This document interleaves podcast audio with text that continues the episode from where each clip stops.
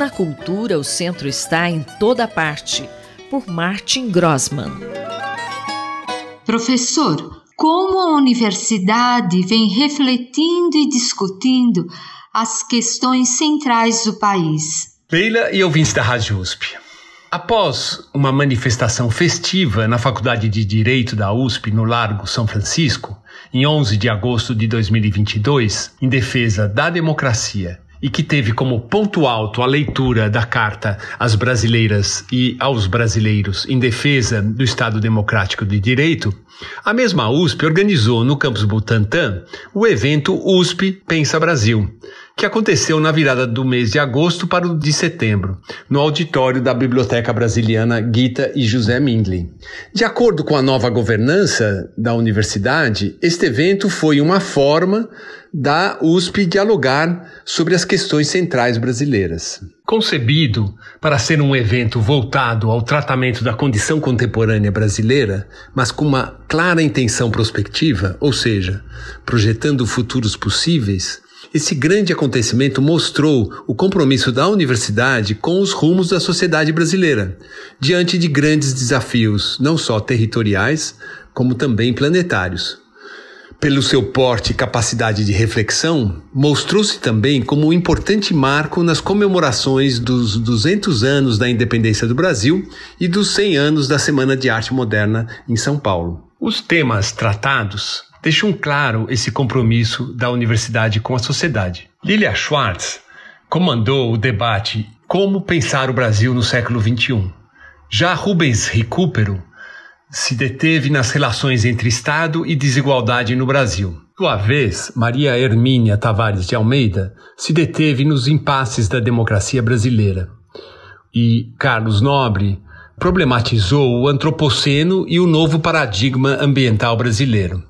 Por fim, José Miguel Wisnik tratou dos impasses da cultura moderna no Brasil.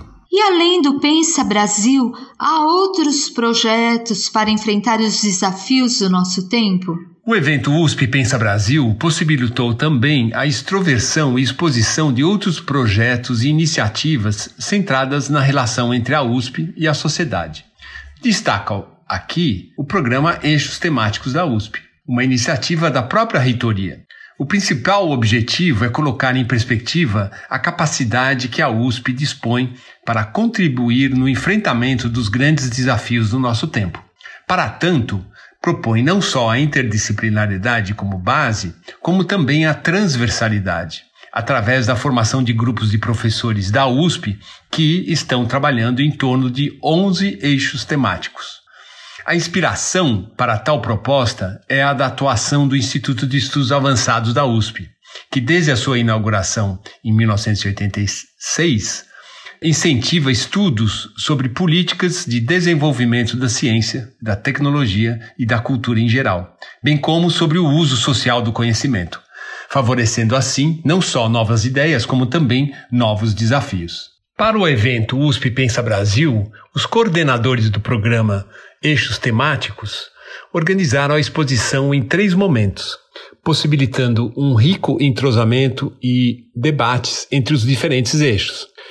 No dia 30 de agosto, o auditório da Brasiliana reuniu os eixos temáticos relacionados diretamente ao funcionamento da sociedade: economia, indústria e saúde.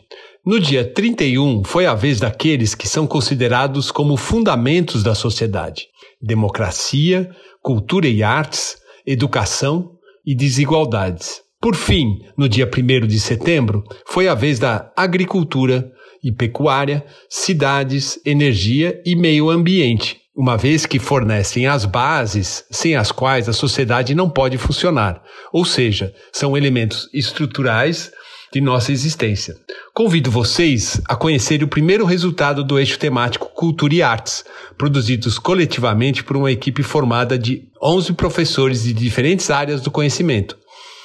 Trata-se de um manifesto da cultura, das artes, da complexidade, subsídios para as políticas públicas, publicado no Jornal da USP em 23 de setembro. O professor Martin Grossman conversou comigo, Leila Kiyomura, para a Rádio USP.